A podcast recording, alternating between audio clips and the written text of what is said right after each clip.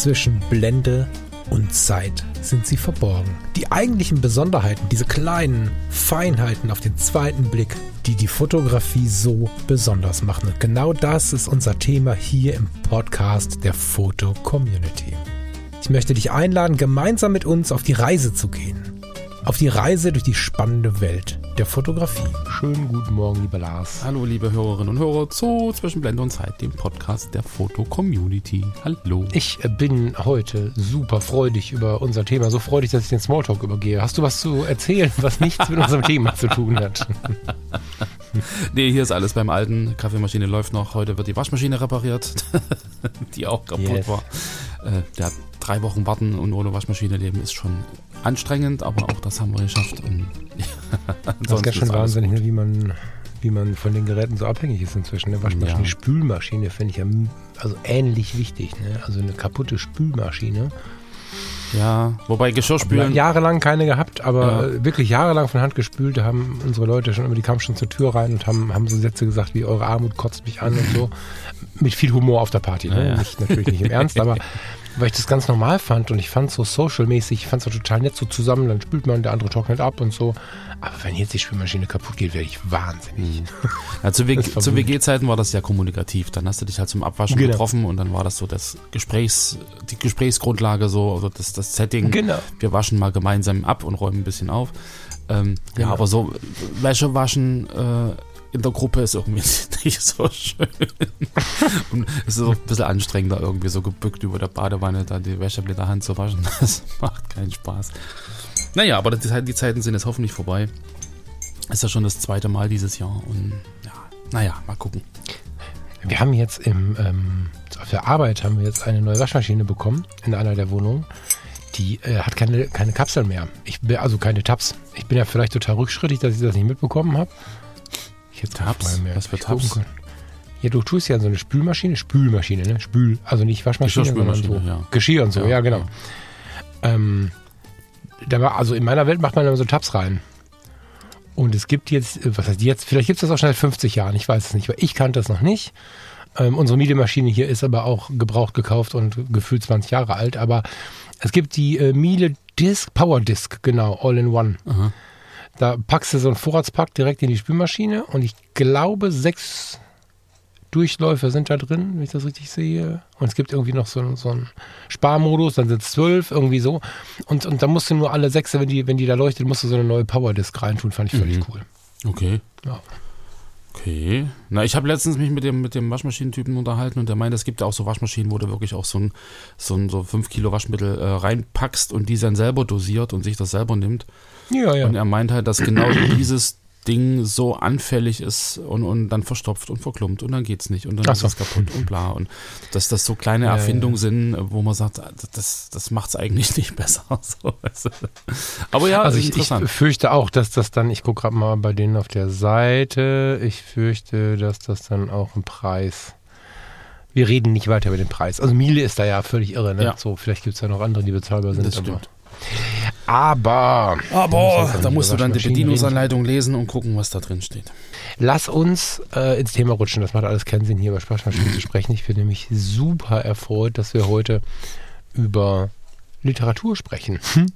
Keine Panik, wir sprechen über Literatur und Fotografie, wie die beiden sich bedingen, ja. wie man sich inspirieren lassen kann, vielleicht auch, vielleicht. Ich glaube fest, dass ein gutes Buch oder das richtige Buch oder die Herangehensweise, wie ich ein Buch lese und worauf ich achte, dazu führen kann, dass ich fotografisch besser oder zumindest spannender oder zumindest erzählender werde. Mhm. Und da würde ich gerne mit dir so ein bisschen durchreiten. Wir haben ähm, uns so ein bisschen Sachen rausgesucht, die wir eventuell mit reinnehmen wollen. Wir haben aber keinen richtigen klassischen Ablauf oder Redaktionsplan gemacht. Also verzeiht uns, wenn wir ein bisschen ja. hier drin rumsuchen. Ähm, wir wollen euch gerne mit reinnehmen in den Austausch und Lars und ich haben auch getrennt voneinander gesucht. Wir haben nicht stundenlang vorgesprochen. Das heißt, äh, wir erzählen uns jetzt tatsächlich ja. auch die Dinge, die wir gefunden haben. Ich freue mich total darauf und bin gespannt, wie wir das übereinkriegen. Ja, ich, ich, ja. ich bin auch gespannt, weil ähm, so Literatur ist ja für mich immer so ein bisschen Science Fiction und das ist irgendwie so, so Asimov, diese, diese Science Fiction Romane von früher und, und, und Star Trek mhm. und Star Wars und sowas. Und ähm, Harry Potter habe ich gelesen und so. Und das ist ja dann irgendwie doch alles eher so ein, so ein, so ein, so ein Fantasiekram. was dann eher wahrscheinlich in Richtung Digi-Art geht, wenn man da jetzt sagt, ich will da jetzt Fotos draus machen oder was auch immer. Ähm, aber ich bin hm. mal gespannt, in welche Richtung du da denkst, weil ich glaube, du, du mhm. liest da andere äh, Sachen als ich. und, äh, und dann äh, schauen wir mal. Und ich meine, was das Schreiben angeht, ähm, ich war in der Schule halt immer sehr schnell fertig mit dem Schreiben. Da ist so ein bisschen mhm. der Physiker äh, mit drin, kurz und knapp, kurze Sätze und äh, Inhalte auf dem Tisch. und dann war's das. Du bist ein krasser Typ. War das jetzt Absicht? Nee, du hast meine Notizen nicht gelesen, oder? Nee, warum? der, naja, pass auf, das, das ist schon das erste, vielleicht ist das ein ganz schöner Einstieg. Ähm, du hast gerade gesagt, du bist mit dem Schreiben schnell fertig, ne? Und wir haben ja Menschen, die sagen, guten Tag, ja. äh, Vorstellungsrunde, ne? ich bin Peter und 36. Bam. Und alle sitzen da und sagen, dein Name interessiert mich nicht, dein Alter auch nicht so richtig, wir wissen, wer du so bist, was du so machst und so, aber okay, ja. schön, dass du es gesagt hast. So. Und beim Schreiben und beim Fotografieren gibt es eigentlich was, was richtig wichtig ist, wenn man eine Geschichte erzählen möchte. Hm. Nicht immer dokumentarische Fotografie, da steht ein Baum, fotografiere halt den Baum. So.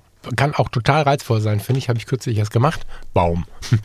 Aber wenn du eine Geschichte erzählen möchtest oder den Menschen zum Nachdenken anregen möchtest oder ihn in die, in die Inspiration bringen möchtest, dann ist das beim Schreiben und beim Fotografieren sehr, sehr ähnlich. Und ganz häufig holst du nicht über den Gesamttext oder über das Bild an sich eine Faszination aus dem Zuschauer oder aus dem Leser heraus, sondern durch ein oder zwei Details, die dann die Fantasie ankurbeln, die dann das ganze Bild oder den ganzen Text fantasievoller äh, wirken mhm. lassen.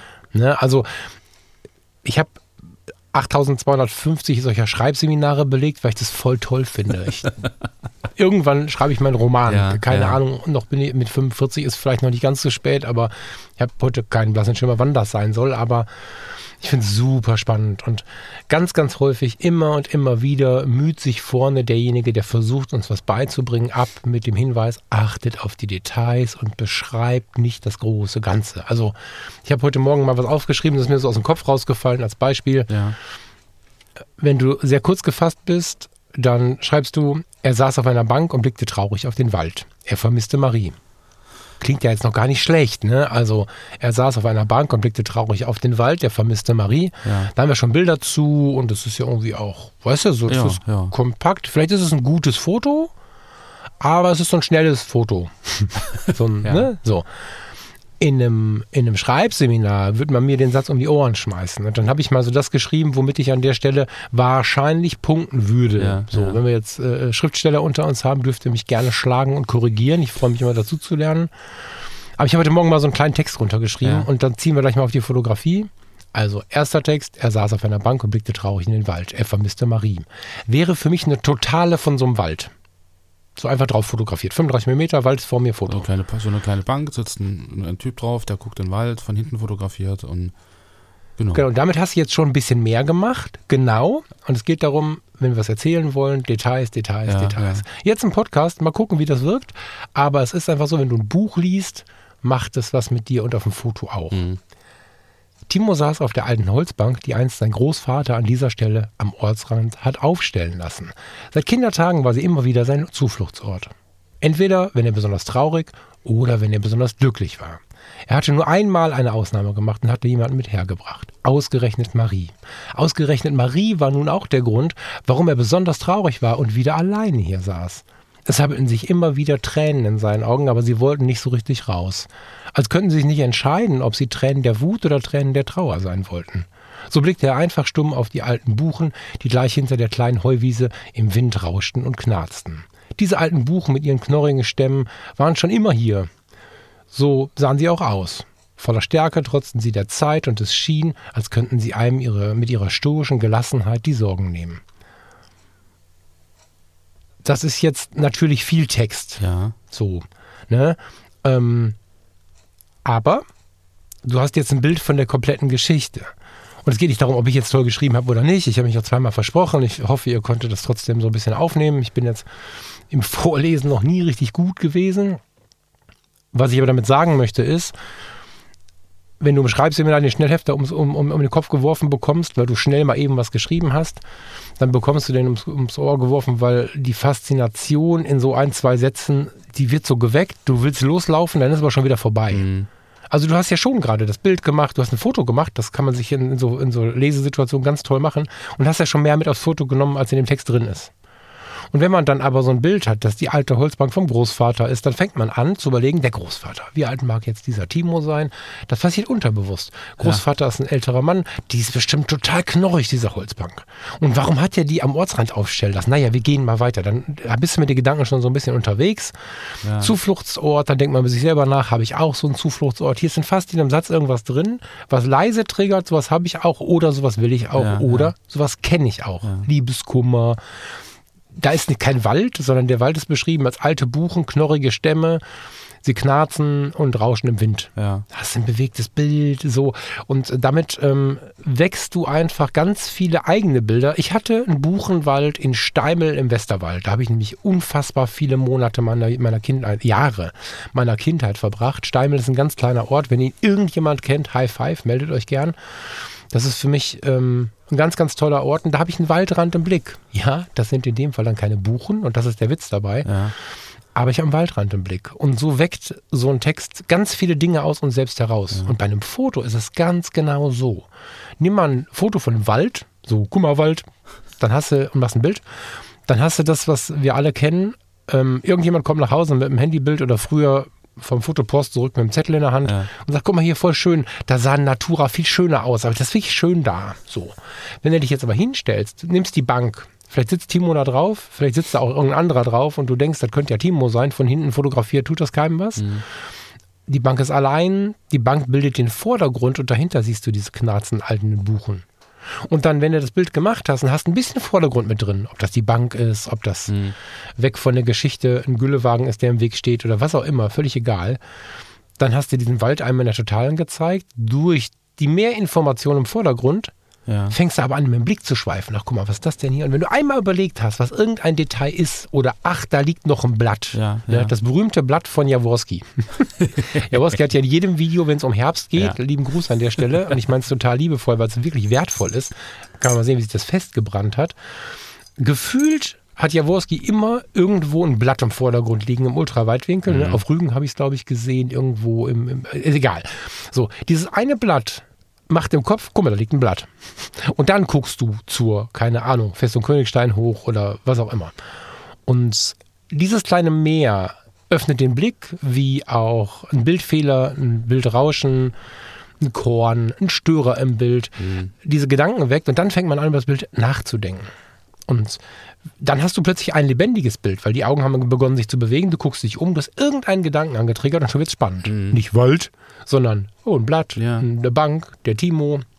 Und wenn du dann noch eine Bildserie draus machst und gehst dann zu den Buchen und fotografierst die knorrigen Stämme, vielleicht mit so einem eingewachsenen Blechwanderschild aus den 60ern oder was auch immer, so ein paar Details, dann hast du so ein drei, vier Zeiler, so drei, vier Bilder, die du vielleicht zusammen hochlädst oder vielleicht sogar gruppieren kannst an der Wand, die wirklich faszinierend sind. Ja, so ein, mhm. so ein 60 mal 90 von, von, der, von der Bank und dem Wald in schöner Auflösung und daneben drei Detailbilder so untereinander. Ja, so, so dreimal in ganz 10 mal 15, 13 mal 18 oder was, hast du dann ein eingewachsenes Schild, ein Stückchen Baum und vielleicht einen kleinen Trieb, wo, wo aus dem Baum, Waldboden so ein kleiner Baum entsteht, der mhm. neben dem mhm. Baum liegt oder so. Und dann hast du eine richtig krasse Geschichte erzählt. Und das sind Dinge, die finde ich zeigen, dass äh, Schreiben Lesen in Klammern natürlich irgendwie auch mit, weil wir betrachten Bilder ja auch. Und Fotografieren oder Fotografie betrachten total parallel ist, weil man halt nichts weiter, außer mit Geschichten zu arbeiten, die sich in unserem Kopf so ähm, ja, ja. breit machen. Es ist ja relativ selten, selbst bei der Architekturfotografie, dass wir nur sehen, schöne Linie. Sondern meistens passiert ja irgendwas im Kopf ja. so. Aber da merke ich halt, dass äh, dieses, er saß auf einer Bank und blickte traurig auf den Wald, er vermisste Marie. Das wäre so Lars. Ja, ja, ich wollte so nicht sagen, weil das könnte komisch wirken. Das ist total liebevoll gemeint. Nee, nee, das, das wäre ja, also, das wär genau. ich. So, da wäre ich dann fertig ja, ja. mit meinem Aufsatz über, über den äh, Timo, der da irgendwie die Marie vermisst. dann dann wäre gut. Ähm. Wie gesagt, ich war halt nach 600 Worten immer fertig mit allem und an, alle anderen haben irgendwie zweieinhalbtausend geschrieben.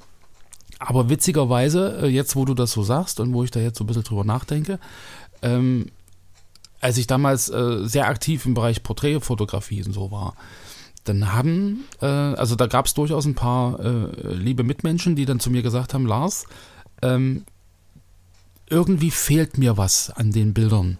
So, du hast, du, also du kannst im Prinzip die Person, die du fotografierst, nicht ins Umfeld integrieren. Du löst die immer heraus aus dem Umfeld, du stellst die Person im Prinzip immer, immer in den mhm. Fokus. Und es gibt aber, es gibt aber kein Umfeld. Das heißt, ich kann auch nicht jetzt die Person in Beziehung zu irgendwas setzen. Ich sehe jetzt nicht, wo sitzt die, hat, hat dieses Ambiente irgendwas mit dem, mit dem Ausdruck zu tun, sondern du löst die Person immer aus allem heraus. So, selbst wenn ich on Location fotografiert habe, das war immer Offenblende. Dann hast du halt die Person im Fokus und der, das Umfeld spielte keine Rolle. So. Mhm. Und wenn ich das jetzt so sehe mit diesem kurzen Satz und knackiger Inhalt und dann die Person herauslösen, kommt mir sehr bekannt vor. Also da, da merke ich dann äh, jetzt Jahre später im Endeffekt auch, ähm, was die eigentlich gemeint haben, weil ich immer gesagt habe, hey, es geht doch um die Person und ich will ja eigentlich durch ein Umfeld äh, die Person irgendwie nicht verfälschen und die muss doch aus sich heraus wirken und so. Und, aber im Endeffekt ähm, ist es ja nicht so. Also im Endeffekt sind ja, sind ja, das ist ja das Umfeld, was man mitfotografiert, relevant dafür, womit ich die Person in Beziehung setze, wie du das gerade gesagt hast, mit dieser alten Bank des Opas. Also hast du da wieder eine Beziehung, dann hast du irgendwie die alten knochigen Stämme, dann hat auch wieder irgendwie jeder ein anderes Bild im Hinterkopf. Aber wenn man das mhm. auf dem Bild so sieht, ja, und dann irgendwie diese Stimmung so hat, ist das ein, ein, ganz anderes Bild, wo man halt wirklich länger drüber nachdenken kann. Also wenn du wirklich bloß diesen Timo von hinten fotografierst, losgelöst auf dem Blender 1.8 oder was du da hast, ja 0, 0, 0, 0815, nee 0, 0, 095. Scheißegal. Und, ähm, und ähm, dann hast du halt wirklich nur diese Person und siehst halt irgendwas Unscharfes im Hintergrund. Ich meine, gut, das mag auch die Fantasie anregen, aber im Endeffekt ähm, ja, hast recht. Also sehe ich das jetzt inzwischen ja wirklich auch so, dass man halt das, was man fotografiert, auch irgendwie immer in Beziehung zur, zur Umgebung setzen kann. Und, und da ist natürlich, ähm, also in der Literatur machen die das ja so, sonst wäre es ja nicht so spannend, wenn ich jetzt an die Harry Potter-Romane denke. Da wird ja auch sehr, sehr viel beschrieben und sehr ausführlich beschrieben und sehr detailreich und dann ist da mhm. immer noch eine, eine Nebenstory und so. Aber insgesamt fügt sich das ja auch alles zu einem Ganzen. Und ähm, Genau, ich meine, äh, ein Foto an sich äh, hast du halt keinen Text, den du äh, seitenlang lesen kannst, sondern du siehst das Bild und die Geschichte muss sich im Prinzip aus dem Foto heraus selbst ergeben.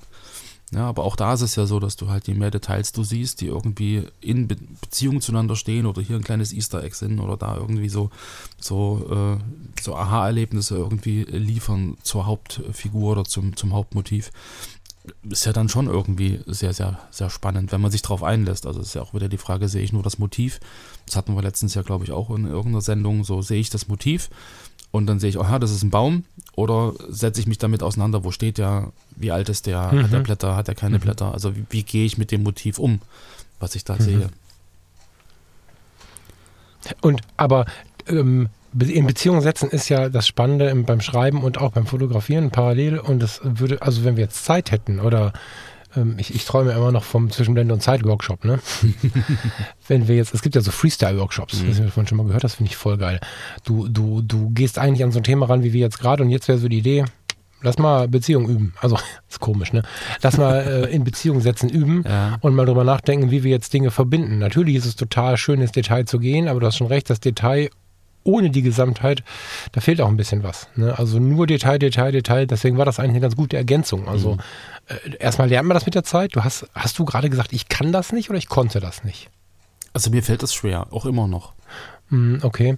Ähm, aber so eine Brücke zu schlagen kann super spannend sein. Und da würde ich jetzt quasi reingehen zu versuchen, fotografisch oder literarisch oder beides, so weiß ich nicht. Wir sind jetzt so Intensivgruppe, acht Leute oder so und sind auf Helgoland und haben wir, haben wir schon mal überlegt, ne? Mhm. Naja, sind auf Helgoland und ähm, gehen jetzt mal raus und versuchen mal Beziehungen herzustellen und fragen mal den alten Fischer, der sich netterweise vorher bereit erklärt hat, äh, uns sein Boot zu zeigen und wir dürfen ihn ein bisschen fotografieren.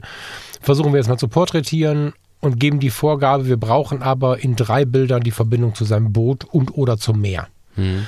Und ähm, das ist total spannend, finde ich. Ähm, auch so bei, bei, bei Aufgaben, die eigentlich klar eine Abgrenzung vorsehen. Ne? Ein Hochzeitsporträt, ein generelles Porträt, zu schauen, okay, was kann ich denn hier noch mitnehmen was können wir denn noch ein bisschen mitnehmen, um diese Geschichte zu verbinden oder diese beiden Themenstränge oder diese beiden ähm, Inhaltlichkeiten zu verbinden, die dann was Rundes draus machen. Mhm. Manchmal ist das voll geil. Also einfach ein Porträt kann ja auch völlig cool sein. Ne? Nur ehrlicherweise sind wir alle sehr, sehr neugierige Wesen. Und klar ist Minimalismus ein toller Trend, aber nochmal eine Information on top zu bekommen, ist natürlich auch spannend. Mhm.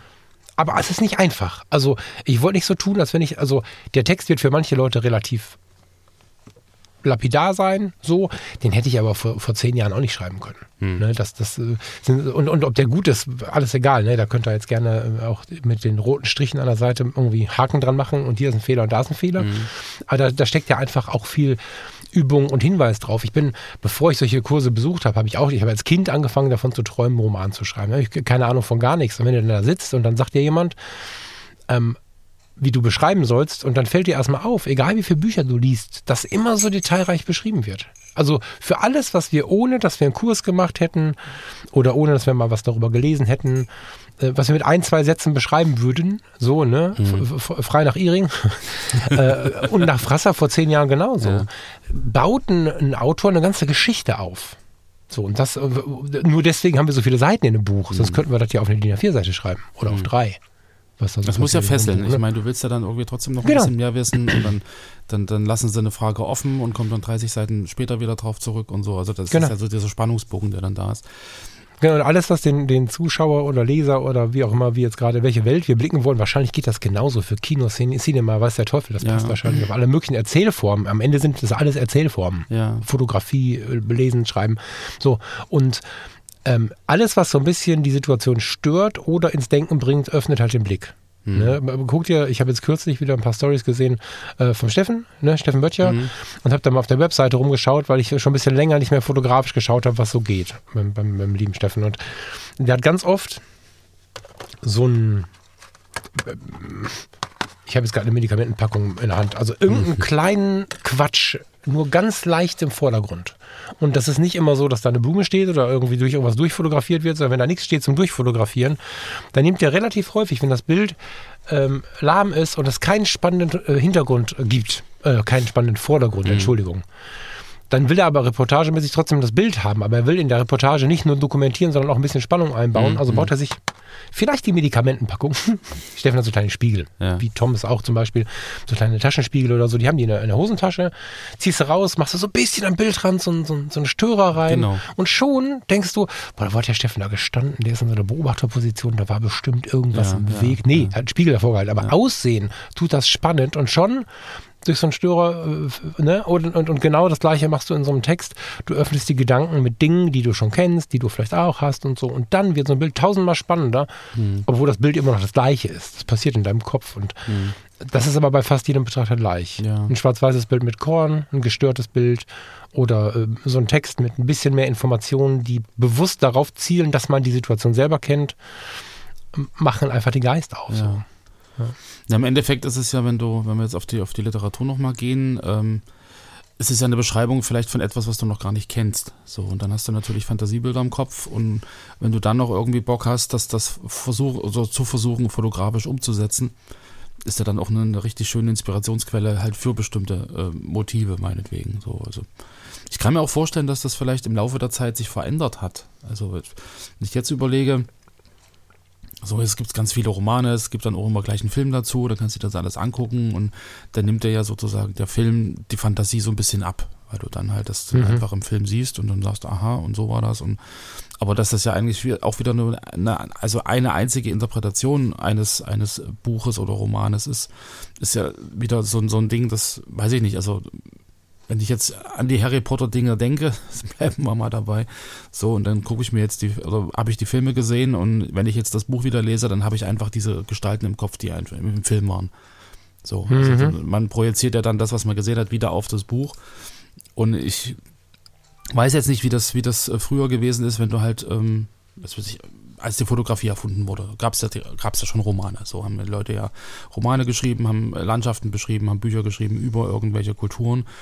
Und du hast es halt nicht gesehen. Du konntest da nicht mal hinfahren, du konntest nicht mal schnell googeln, wie ist es da wirklich und wie sieht das aus, sondern du musstest es irgendwie in deinem Kopf als Fantasiegebilde irgendwie dir, dir vorstellen. Mhm. So. Und ähm, da kann ich mir schon vorstellen, dass es damals halt auch ähm, für, die, für die Fotografen, also für die sich entwickelte Fotografie, spannend war, das einfach als Referenz zu nehmen und zu sagen, okay, wir fangen jetzt wirklich mal an, nicht nur, nicht nur ähm, ja, dokumentarisch eine Landschaft zu fotografieren, sondern da hat jemand beschrieben, wie da eine alte Kultur oder ein, ein eingeborenen Volk da irgendwas macht und jetzt versuchen wir das mal fotografisch umzusetzen. Also dass es vielleicht früher ja. einfacher war, so diese, also die, die Literatur sozusagen als Inspiration zu nehmen für Fotografie, als das heute der Fall ist. Ja. Weißt du wie? Und na, ihr voll. Mm, ich glaube, wir kommen auch in den Wunsch, auch erzählen zu wollen. Aber die reine Vorstellung entsteht, glaube ich, gar nicht über Foto oder bei vielen Menschen gar nicht unbedingt über die Brücke der Fotografie. Das würden wir Fotografen uns vielleicht wünschen, dass wir die Bilder, du hast was aus dem Vietnamkrieg erzählt, die Bilder aus Vietnam, ja nicht im Krieg, um Gottes Willen. Es gibt viele schöne Bilder aus Vietnam und diese Bilder versuchen wir uns vorzustellen, wenn in einem Roman davon erzählt wird, aus äh, Bildern, die wir gesehen haben. Das muss gar nicht so sein, weil jetzt gerade habe ich bewusst von einem Buchenwald erzählt. Mhm und einer Bank und so weiter und so fort. Und äh, ich war in Gedanken in Steimel, weil zwischen Steimel und äh, Sensenbach heißt es, glaube ich, das Nachbardorf. Ähm, oh Gott, wie heißt denn das Nachbardorf? Äh, egal. Ja. Ähm, Steine. da gibt es, ich habe sie zumindest vor Augen, eine, oder gab es in meiner Kindheit, wer weiß, ob es sie immer noch gibt, eine kleine Bank, äh, die auch am Ortsrand war und von der aus man hinter einer Heuwiese total schön ähm, auf, auf so ein ähm, auf so ein kleines Waldstück kon gucken konnte, so, ne? Und mhm. Sensenbach, tatsächlich, es heißt Sensenbach. Und bin verwirrt von dieser Karte hier. Äh, ich bleibe mal bei Sensenbach, ich bin mir sehr sicher. Und äh, ich habe da auch einen Wald gesehen. Ich habe diese, die, diese gesamte Örtlichkeit vor Augen gehabt, habe sie beschrieben und dann aber festgestellt nachher, dass ich Buchen gewählt habe, weil wir gerade ein Fichtenproblem haben in Deutschland und mhm. immer weniger Fichten da sind. Fichten sind nicht heimisch und habe heimische Wälder ausgesucht. Mhm. So, es gibt ein paar Meter weiter auch einen Buchenwald. Aber da, wo ich mal drauf geschaut habe, war ein Fichtenwald. Und ähm, ich glaube, dass das beim Lesen ähnlich ist, dass wir äh, den Wald genau beschrieben bekommen, aber uns an unseren Wald erinnern. Ob der in Kanada ist oder mhm. im Westerwald oder im Sauerland oder in der sächsischen Schweiz, ist dabei wahrscheinlich gar nicht so wichtig. Mhm. Wir können eine Brücke schlagen mit der Fotografie, das ist klar. So. Ja, aber nee, was, aber was, so was ich meinte, dass du natürlich jetzt ähm, ganz viel, ganz viel kennst und wenn du im Prinzip 1850, 1860 irgendwie eine, eine Erzählung äh, gelesen hast oder eine Beschreibung von einer alten Kultur in Afrika oder so, dann konntest du nicht mal eben mhm. schnell, dann hattest du ja dieses, dieses Vorwissen nicht, sondern du warst einfach mhm. auf deine Fantasie angewiesen und hast da natürlich dann äh, ganz andere Bilder im Kopf gehabt, als wir das jetzt haben mit unserem Wissen. Weißt du wie? Mhm. mhm, mhm, mhm. So, ich, also ich habe jetzt letztens mal recherchiert, wo du halt meintest, irgendwie dieses äh, Thema, äh, dass dich das halt irgendwie interessiert und dass du das ganz spannend findest. Und habe irgendwie gelesen, dass zum Beispiel die äh, Julia Margaret Cameron, die hat parallel dazu zur, zur, zum Schreiben von diesem Buch Alice im Wunderland 1865, war sie so fasziniert von diesem Buch und von diesen Charakteren, dass sie halt angefangen hat, Kinder und Menschen zu fotografieren im Stil dieses Buches. Also dass sie gesagt hat, ich versuche jetzt die Alice zu fotografieren, die ich da gelesen habe. So, und das im ja, Prinzip das Buch, voll geil. die Inspiration ja, ja. dafür war, zu sagen, okay, der, der, Charakter fasziniert mich so extrem, ich will den im Bild festhalten. So, und ich glaube, mhm. das war damals so eine Zeit, wo einfach die Fotografie sich, glaube ich, auch aus dieser dokumentarischen Sache gelöst hat, wo es nicht nur darum ging, wir knipsen jetzt ein Abbild der Wirklichkeit, sondern wir versuchen jetzt wirklich mal auch was Neues zu kreieren und irgendwie Fotos zu machen, die anders sind und die halt nicht die Realität zeigen, sondern halt ein Fantasiegebilde.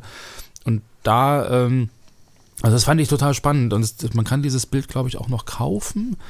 Julia Margaret Cameron äh, Exhibition Poster, also wir packen das mit in die... Diverse Bilder genau, finden sich auch im Netz ähm, davon. Und was, was mir gerade kurz wichtig ist, du hast ja am Anfang gesagt, also Alice im Wunderland ist ja im Prinzip auch Fantasy, oder? Genau, so, genau, so, genau. So. Und wenn man sich die Bilder jetzt anschaut, äh, die sind höchstens besonders spicy Fantasy, weil sie mit so einer alten Kameratechnik gemacht wurden.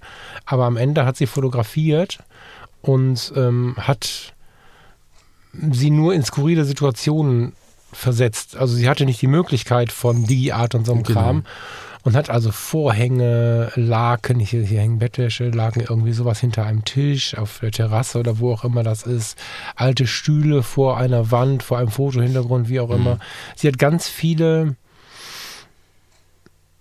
Situationen versucht ein bisschen zu verfremden. Ja. Ne? Bis heute ein ganz beliebtes Bild, dieses Bild, wo, wo, sie, wo dieses Mädel da in der Hecke steht. Genau, ne? genau. Man könnte glauben, das wäre Foto Community 2002 oder heute Instagram, da geht es ja auch wieder los. Ne? Ja. Diverse Leute, Grüße zum Beispiel an Katja Chemnitz und das ist ganz liebevoll und witzig gemeint, weil ich finde, dass sie auch so einen sehr geilen Selbstporträt und inzwischen auch Porträtstil hat, mm, der häufig so passiert, wie, wie wir das zum Beispiel bei dem Bild sehen. Das Bild ist von 1870 oder was? Irgendwie so, so was, ne? ja, ja. Genau. Und diese Dinge wiederholen sich dadurch auch. Und, und man muss nicht mit Digitalkunst irgendwie versuchen, 100% irgendwie nachzubauen, sondern eine Inspiration und eine, eine, eine, gewisse Würze, die man da reinbringt, aus dem Gefühl einfach, was man da gelesen hat. Das ist fast noch wertvoller, finde ja. ich, als der Versuch der Kopie. Weil dann kommen wir wieder zum Perfektionismus und dann haben wir aber mit Sicherheit, weil, äh, weiß ich nicht, wer heute solche Filme und solche Fotos kreiert, Teams von James Cameron und Co., so geil werden wir nicht. Nee. Und es bringt uns auch nichts, weil, weil, weil selbst wenn wir es dann haben, haben wir ein Bild gemacht, was so ähnlich ist, aber da fehlt dann der Film dazu oder das große Buch oder so. Deswegen bin ich ja. auf der Ebene der Fotografen ein großer und Fotografinnen ein großer Fan davon, ähm, sowas zu tun, wie sie hier gemacht haben. Ja. Starke Schärfe, Unschärfe, Kontraste, Menschen in, in Büsche quasi integrieren, ein bisschen Vordergrund aus, aus noch vielleicht ein paar Weidenstöcken oder so solche Sachen, ja. Vorhänge, so. Ja. Finde ich voll geil. Ja, vielleicht, ja. vielleicht steht uns da jetzt in der heutigen Zeit einfach auch so dieser, dieser äh, ja, unerreichbare Anspruch da im Weg. Also man, man sieht da so viele tolle Umsetzungen und gerade jetzt mit der digitalen äh, Welt, was du da alles irgendwie an Motiven umsetzen kannst. Und wenn du dann so einen Roman liest und dann die ganzen Details auch hast und dann denkst, die, die, die kriege ich im Foto gar nicht rüber, so, und, und dass man sich da vielleicht auch selber im Weg steht, so in der Richtung. Ja, und fotografisch, nee, ich weiß jetzt gerade nicht, ob ich das Bild finde, ist es ja dennoch unser Wunsch nicht perfekt. Also nein, wir glauben, über Perfektionismus würden wir Menschen erreichen und die besten Bilder am Ende machen. So. Am Ende ist aber so, ähm, bei der letzten Lindbergh-Ausstellung waren, ähm, wie heißt das Buch noch? On Fashion war es, glaube ich, ne? War das die letzte Ausstellung? Wir sprachen viel darüber. Äh, nee, Untold Stories war die letzte mhm. Ausstellung, genau. Und gerade bei Untold Stories war viel behind the scenes. Mhm. So, ne? Und das Bild von den Models, die da am Strand in der Pause essen, ja, wahrscheinlich hat er auch die zurechtgesetzt, aber however, ähm, wirkt ein bisschen spannender als die Models an sich. Und es gibt so ein paar Bilder von Lindbergh und so ein bisschen in dem Stil von ihm. Er hat ja gerne am Strand und äh, auf weiten Flächen fotografiert. Und ganz oft hat er auch auf diesen weiten Flächen, um das natürliche Licht nochmal mitzunehmen, ähm, einfach einen Leinen aufgehängt oder so, mhm. um dann nochmal so eine Studiosituation zu schaffen, die aber natürliches Licht als Lichtursprung hat. Ja. Vielleicht noch ein bisschen abgeschattet, vielleicht ein bisschen reflektiert. Da können wahrscheinlich tausend andere Leute mehr und spannender und fachlicher drüber reden als ich. Was ich sagen will ist, die erfolgreicheren Bilder, die äh, mehr angeschaut worden sind, waren jetzt nicht die klassischen Porträts, wo nur ein Porträt war und im Hintergrund war Leiden oder nichts mehr zu sehen durch offene Blende, sondern mhm. wenn er dann zurückgegangen ist und man sah diesen Aufbau von so ein paar Holzstativen und einer ollen Wäscheleine, also so, so, so einem Leinensack. Ja, ja. Kennen Sie diese Bilder? Ja, die sind ja, tausendfach ja, nachfotografiert, dass du jemanden auf dem Park, stell ihn aufs Parkhausdeck jetzt oder sie, einen Holzstuhl hübschen Menschen oder spannenden Menschen oder wie auch immer. Zwei Stative, ein bisschen ein Leinensack drüber genau, oder irgendein genau, Hintergrund und dann ein bisschen Wind am besten noch und dann sieht man aber die, die ganzen Aufbau mit. Ja, ja, ja. Und, und, oder man fotografiert so in der Perspektive, dass man dahinter die Stative sieht und nicht nur diesen Klang. Und das ist dann viel, viel spannender. Mhm. Das heißt, Perfektionismus bringt uns gar nicht so weit, sondern die erzählte Geschichte bringt uns weit. Und das verwechseln wir oft. Mhm. Klar kann Perfektionismus in Einzelfällen, Cameron und Co., richtig geil sein, aber auf der anderen Seite ist die Frage, ist das jetzt wirklich meine Party oder gehe ich einfach in einen anderen Spielbereich? Also, ne? So mein Tanzbereich, genau, dein Tanzbereich. Genau, genau. Es ist halt die Frage. Bei deinen Leisten so, ich bin ja dann vielleicht gar nicht bei mir, sondern versuche irgendwas oder irgendwer zu sein, der ich nicht bin. Dabei könnte ich eine Geschichte total spannend erzählen, ja. wenn ich einfach ein bisschen bei den Dingen bleibe. Genau, also dass man dann selber im Prinzip selbstbewusst ist und sagt, okay, ich, ich setze das jetzt um mit den Mitteln, die ich habe, weil das für mich so passt und, und man, man einfach so diesen, diesen Druck, den man von außen vielleicht irgendwie, ja, das habe ich schon tausendmal gesehen und wenn ich das jetzt veröffentliche, was sollen die anderen dann denken? Also das ist, glaube ich, so, so dieser, dieser, dieser Switch, den man irgendwie auch hinkriegen muss, dass man es halt für sich ja. selbst macht, also nicht für nicht, nicht äh, für andere und wenn man da selber ganz viel Spaß bei hat und da irgendwie das, was man fühlt, wenn man so einen so Roman oder so einen Text gelesen hat, das auch in den, also man selbst in den Fotos wiederfindet, ob das jemand andere wiederfindet, äh, hängt ja auch wieder davon ab. Hat er den Text gelesen, hat er den Roman gelesen, hat er ihn genauso verstanden oder ganz anders? Also das ist ja dann auch wieder eine sehr, sehr individuelle Geschichte, die, glaube ich, äh, relativ schwer nachvollziehbar ist, auch für, für einen Außenstehenden. So, weißt du? Total, ja, ja total. Ja. So. Aber ich habe ja noch weiter recherchiert, was ich, weil wir gerade waren, dass im Prinzip ein, ein Roman, ein Foto inspiriert hat. Es geht ja auch andersrum. Also ich habe, kennst du diesen Film Die Insel der besonderen Kinder? Du, ich habe den, ich habe von dem viel gehört, so musst du gucken und so, habe ja. ihn inzwischen völlig vergessen und habe ihn gerade in deinen, ähm, in deinen Notizen gesehen, weil ich bei besonderen Kindern irgendwie so ein meinen Arbeitsbereich dachte irgendwie, ja. ne, das wird ja oft so umschrieben und war irgendwie ganz gespannt und mich hat äh, eine Fantasy-Welt angeschrien, dass ich sofort mir das notiert habe, weil ich das äh, also so spannend finde, was, was, was, was ich da sehe. Ich kenne es nicht, aber sicherlich bald. Aber genau. beschreib gerne mal. Genau, es, es geht da im Prinzip darum, dass das irgendwie, es gibt ein Waisenhaus und da werden irgendwie Kinder, äh, kommen da hin und die haben dann irgendwie besondere Fähigkeiten, magische Fähigkeiten und so. Und hat auch ein bisschen mit Zeitreise zu tun. Also es ist eine sehr äh, fantasievolle Geschichte. Und ähm, der Autor, Ransom Riggs, der ähm, hat sich wohl von Fotos inspirieren lassen zu, den, zu diesen einzelnen Charakteren. Das heißt, er hat in Antiquariaten und auf Flohmärkten alte Fotos gekauft und hat im Endeffekt dann um diese Fotos, ausgewählte Fotos, äh, die Charaktere seiner Romane gestrickt und hat dann skurrile Fotos und skurrile Szenen halt auch in sein Buch mit integriert, die dann im Endeffekt dann die Geschichte visuell unterstützen, also als Illustration dann genommen. Also da war im Prinzip der Prozess, er hat viele Fotos, die irgendwie skurril sind, die irgendwie einen besonderen Charakter zeigen und hat um diese Bilder seinen Roman gestrickt. Also hat sozusagen die Fotos mhm. mit Geschichte gefüllt. Und mhm. fand ich auch eine extrem spannende spannende Sache, einfach zu, zu, so einem Thema zu kommen. Also dann einfach ein Foto zu sehen und dann fantas fantasievoll einfach eine Hintergrundstory da reinzubringen. Ja, und dann ist natürlich wieder die Frage, hat das Bild das selber geliefert, indem da wieder bestimmte Details im Bild sichtbar waren, die an sich wieder eine Geschichte äh, erzählt haben? Äh, wie haben die alle zusammengepasst und, und, wie hat man die dann miteinander verknüpft? Also das ist irgendwie, ähm, also kann, glaube ich, sehr, sehr spannend sein, wenn man sich da wirklich so reindenkt und sagt, okay, ich habe jetzt hier verschiedene Fotos und jetzt überlege ich mir, wie diese völlig getrennt und zusammenhanglos äh, zusammengestellten Fotos, wie können die miteinander interagieren und was habe ich dann für Geschichten, was entspinnen sich da für, für Handlungsstränge und, und wie packe ich das da alles rein? Also, dass man im Prinzip nicht die, die Charaktere im Kopf hat und die beschreibt und daraus dann das Foto macht, sondern dass das halt genau andersrum ist.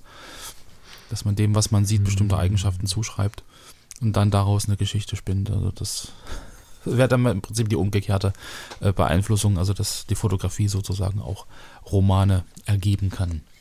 Ja, vielleicht waren wir da jetzt zu, zu einseitig unterwegs. Ich glaube tatsächlich, dass es zu 100 Prozent in beide Richtungen gehen kann. Da bin ich mir, bin ich mir absolut sicher. Ja, das glaube ich auch. Mm.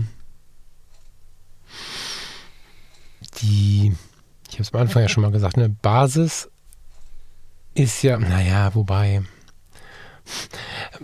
Reset. Wenn du, wenn du fotografisch eine Geschichte erzählst oder mit Worten eine Geschichte erzählst oder einen Film, ein Drehbuch schreibst oder einen Film durchkonzipierst oder am besten sogar irgendwie produziert hast, dann ist die Basis ja dennoch etwas Erlebtes oder was ähm, durch das Leben inspiriert worden ist. Mhm. Durch was auch immer inspiriert worden ist. Aber am Ende ist es immer eine erzählte Geschichte und das finde ich so spannend und deswegen fand ich den, die Idee auf diese Thematik zu gehen so super spannend, weil ich persönlich immer wieder davon inspiriert werde. Ne? Also, ich weiß nicht, hast du irgendein Buch, das können wir vielleicht noch machen, ähm, irgendein Buch, wo du sagst, dieses Buch hat mich, ich weiß, du liest jetzt nicht so viele Romane, aber es würde mich interessieren, ob du mal einen Roman gelesen hast, wo du sagen würdest, der hat mich inspiriert, so ohne Fotografie. Einfach sag mir mal, gibt es einen Roman, der dich inspiriert hat? Nee.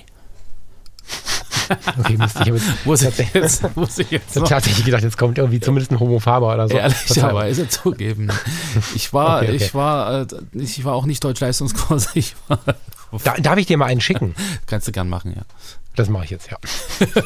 Ähm, also wie gesagt, ich habe die ganzen alten äh, Science-Fiction-Romane, Asimov und wie sie alle heißen, äh, gelesen und fand das irgendwie unglaublich spannend, auch mit, mit Technik und mit diesen ganzen äh, waren ja dann damals diese sozialistischen Science-Fiction-Romane mit, mit Kommunismus und alle sind gleich und dann kommen die Bösen und machen irgendwas und alle. Also das, das war dann irgendwie so in Verbindung mit moderner Technik, mit Raketen und mit, mit Weltall. Das war so, so mein Ding. Hm. Und äh, von daher, ja, das waren so die Dinge, die ich damals gelesen habe. Du als Hörerin oder Hörer da draußen, jetzt muss ich mit dir sprechen. Ja. Ähm, dem Lars schicke ich jetzt mal einen Roman, der mich äh, fotografisch, der hat mich gefühlt fotografisch inspiriert. Ob ich davon was wirklich umgesetzt habe, weiß ich gar nicht. Aber das ist ja oft so das. Ne? Also die große Frage von uns Fotografinnen und Fotografen ist ja häufig, wie finde ich Inspiration? Was ist überhaupt Inspiration? Und was bringt es, was bringt mich dazu loszuziehen und so? Und ich glaube, dass so ein ganz großer Flickenteppich aus Erfahrung in uns schon eine gewisse Inspirationsfähigkeit weckt.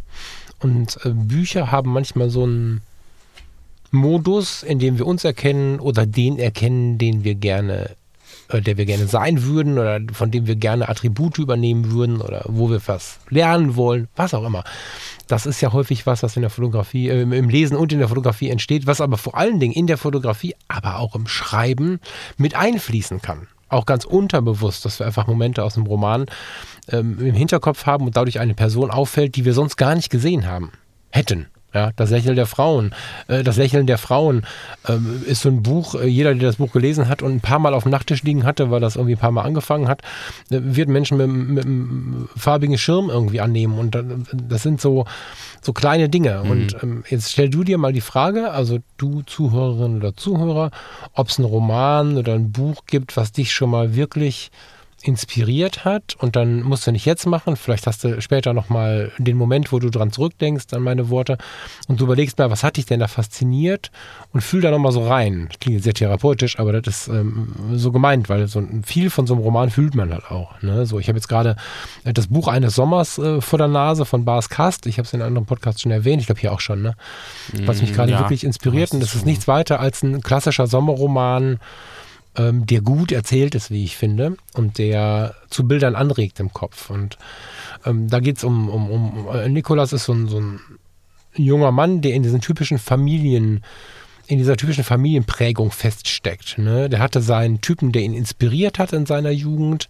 Der hatte jemanden, der ihm hätte einen geilen Weg aufzeigen können. Sein Onkel war ein Lebemann, der war Schriftsteller, der hat immer schon das Leben sehr leicht genommen und ist über die Leichtigkeit zu einem erstens mittelmäßigen guten Erfolg als Schriftsteller gekommen und zweitens zu einem sehr komfortablen Leben hat einen Porsche, hat ein Haus am Meer und so. Und sein, sein, sein Vater, der Bruder dieses inspirierenden Onkels, hatte eine Firma, war immer sehr geradlinig, das ist alles Quatsch, der ist nur ein Filou, der mhm. träumt nur so rum, das macht alles keinen Sinn.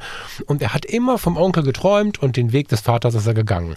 Hat die Firma vom Vater übernommen und mhm. führt immer dieses gerade, gerade, gerade Leben. Und in diesem Buch geht es immer weiter wieder zum Onkel hin. Und als der Onkel stirbt, oder insbesondere als der Onkel stirbt, beginnt dieser Weg zurück und diese Entdeckungsreise und mhm. so.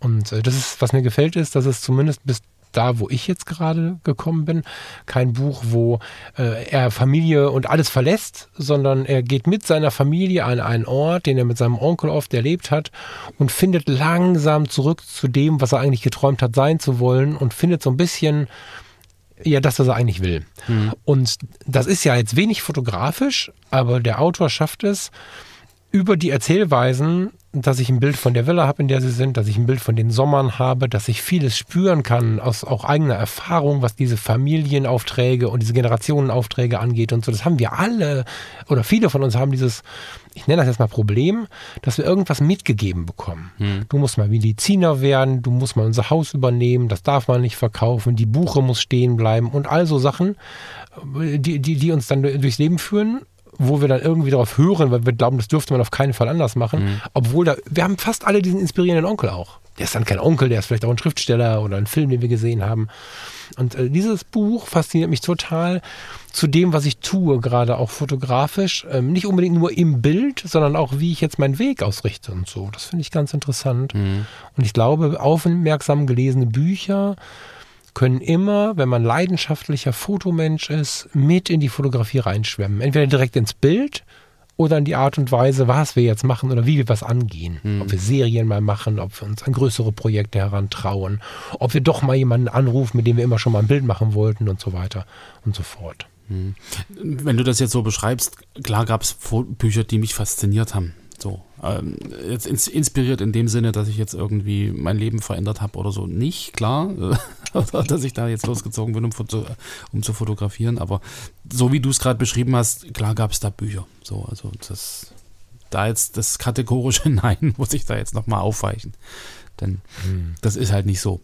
Da, da muss ich dir geben, ja. Deswegen, also das, ich, vielleicht habe ich zu sehr oder zu wenig von der Fotografie getrennt. Ich meinte das ja. ganz, ganz, in, ganz intensiv und ja, ja. inspirieren heißt ja nicht lebensverändern. Ne? Also, wenn ich jetzt dieses Buch lese gerade, stelle ich mir natürlich ein weiteres Mal die Frage, warum schreibe ich denn nicht? So, natürlich stelle ich mir die Frage. Ich nehme sie aber mit, weil jetzt gerade habe ich einen klaren Plan. Hm. Hier und heute und in 2023 brauche ich nicht anfangen, ein Buch zu schreiben. Ich habe da große Lust drauf, aber wird nicht funktionieren. Hm. Aber was ist denn äh, mit den fotografischen Themen und wie kann ich denn mein Leben vielleicht gestalten? Vielleicht wichtiges Wort dabei, ähm, ohne gleich alles über den Haufen zu werfen, ein bisschen mehr in diese Richtung zu gehen. Hm. Weißt du? Also ja, das ja. geht, glaube ich, sogar viel weniger um diese Lebensveränderung als diese leichte Kurskorrektur, die vielleicht mit jedem Buch, mit jedem inspirierenden Foto, mit jeder Geschichte über einen Fotografen, wie ist Jim Rakete da hingekommen, wo er, wo er hingekommen ist? Wie war das mit, mit, mit ähm, Lindbergh und warum waren die eigentlich befreundet und was haben die so gelebt? Und mit all diesen kleinen Geschichten bauen wir jetzt einen Flickenteppich, aus dem wir leichte Kurskorrekturen generieren können. Mhm.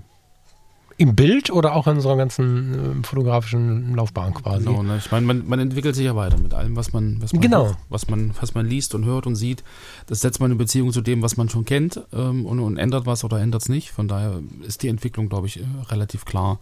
Ob man das so, so bewusst wahrnimmt, also jetzt, wo wir drüber reden, ähm, habe ich da auch nochmal einen nee, anderen, Blick, anderen Blick drauf, glaube ich, ähm, auf, auf diese ganze Geschichte. Alles, was man liest, ob das jetzt ein Roman ist oder ob das eine Kurzgeschichte ist oder äh, ein tagesaktueller Bericht über irgendwas, was in der Welt passiert, das setzt du ja irgendwie in Beziehung.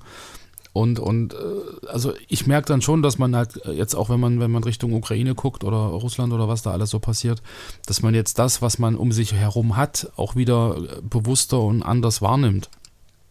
Ja, wenn man dann jetzt merkt, wie, wie schnell es eigentlich vorbei sein kann.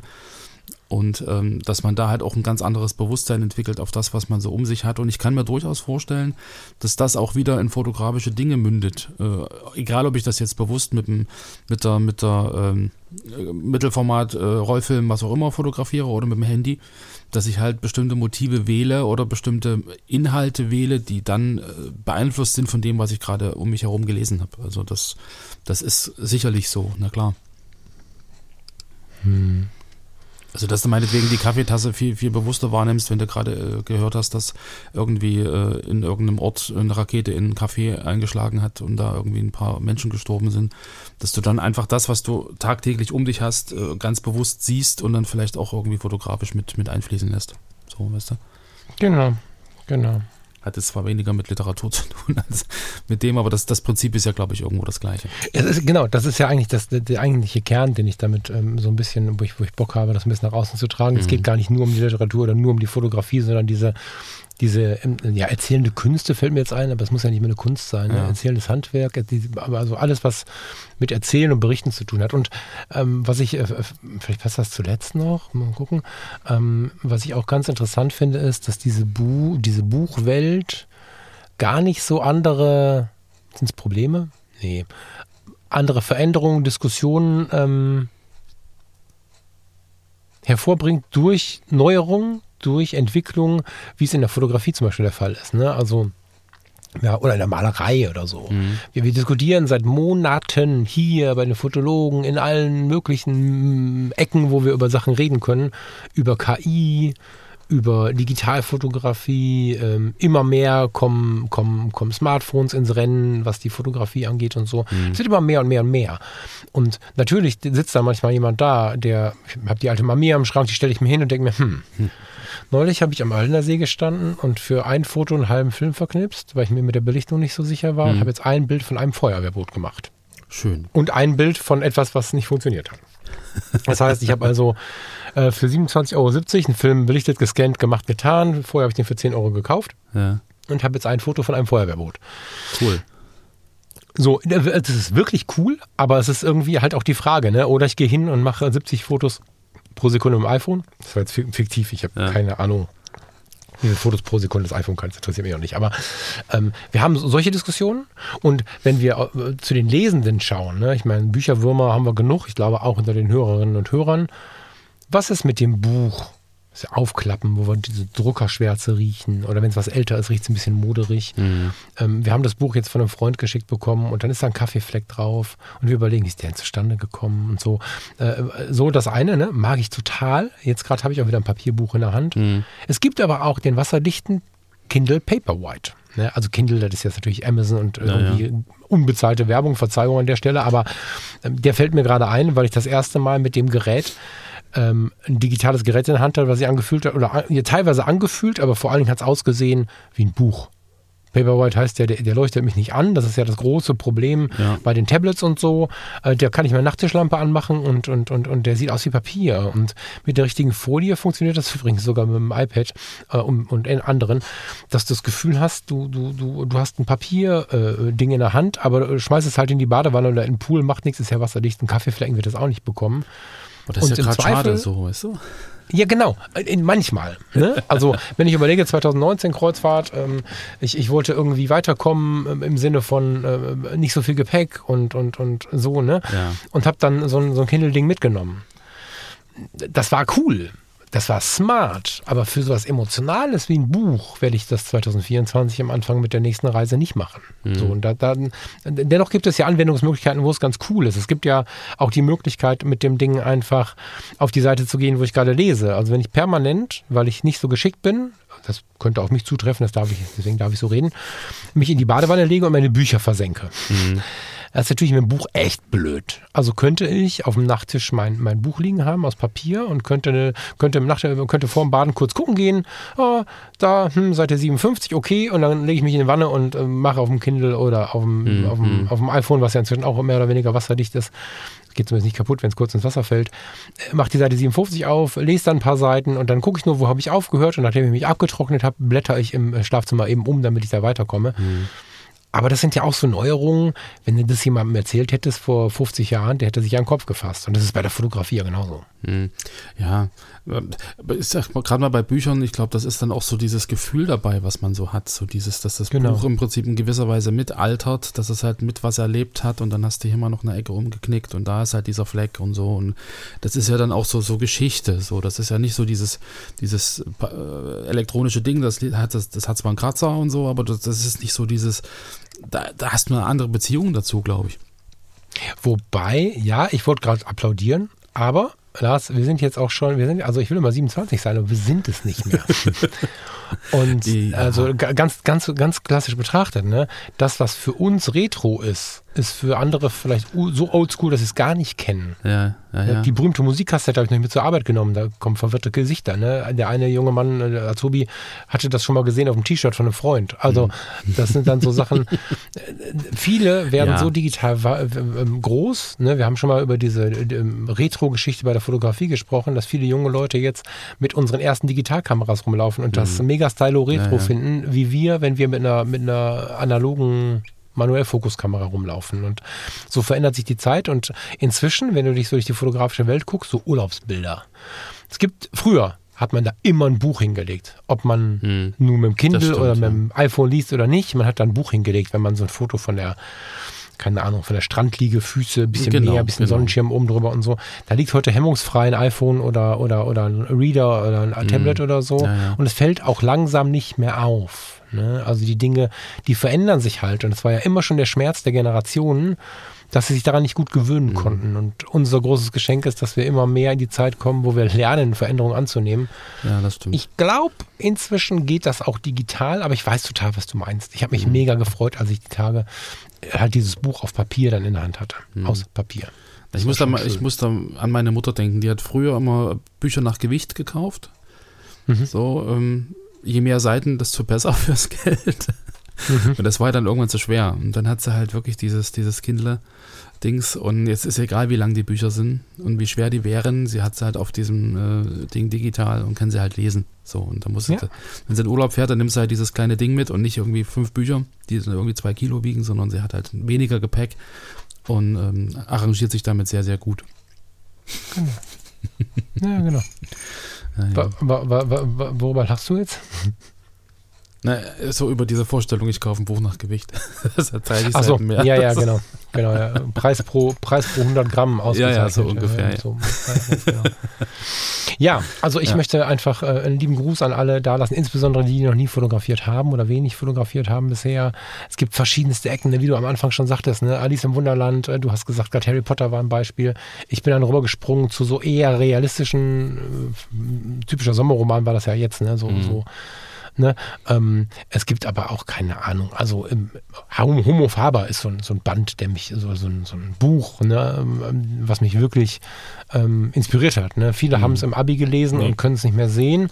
Mich hat es damals schon neugierig gemacht, weil ich war zu cool dafür und dann habe ich es später mir nochmal genommen und finde Homo Faber von Max Frisch völlig geil und es inspiriert mich auch total auch wenn ich die Kamera in der Hand habe. Vielleicht nicht nur im Foto, aber ich finde es wirklich, wirklich richtig spannend. Mhm. Und davon gibt es so einige Coelho-Bände. Mhm. Bände, was habe ich mit Bände immer? Einige Coelho-Bücher äh, finde ich total spannend. Ja, ähm, diese ganzen Paris-Romane, die es so gibt, das sind klassische Liebesromane. Ne? Von, wie heißt der Typ noch?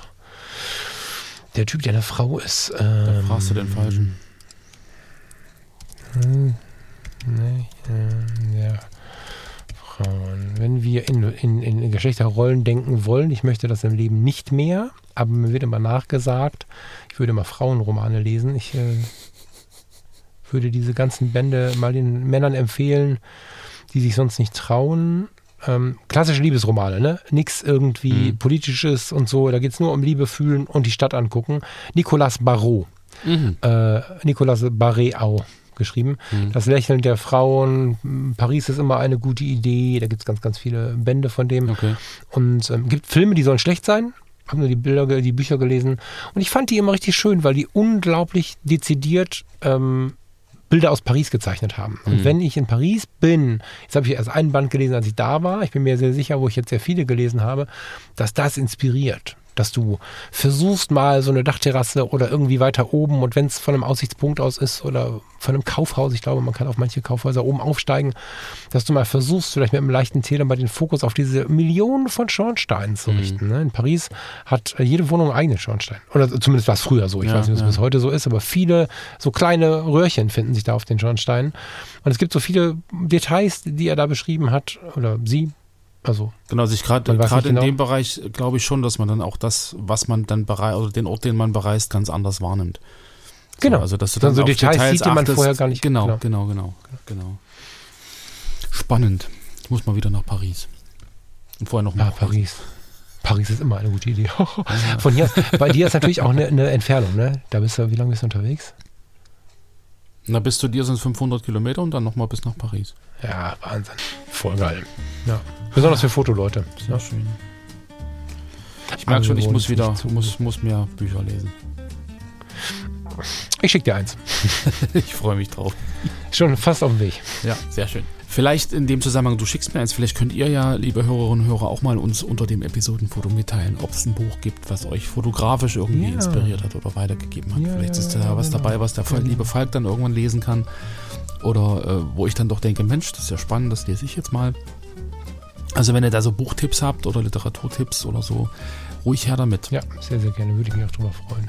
Genau, ihr Lieben. Wir äh, machen hier mal einen Haken dran. Ja, äh, liebe Leute, vielen lieben Dank fürs Zuhören.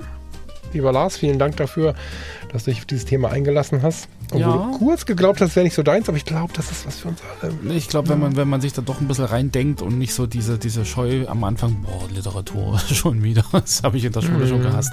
So, ich glaube, da mhm. kommt man dann doch zu, zu gewissen Punkten, wo es einen dann doch betrifft.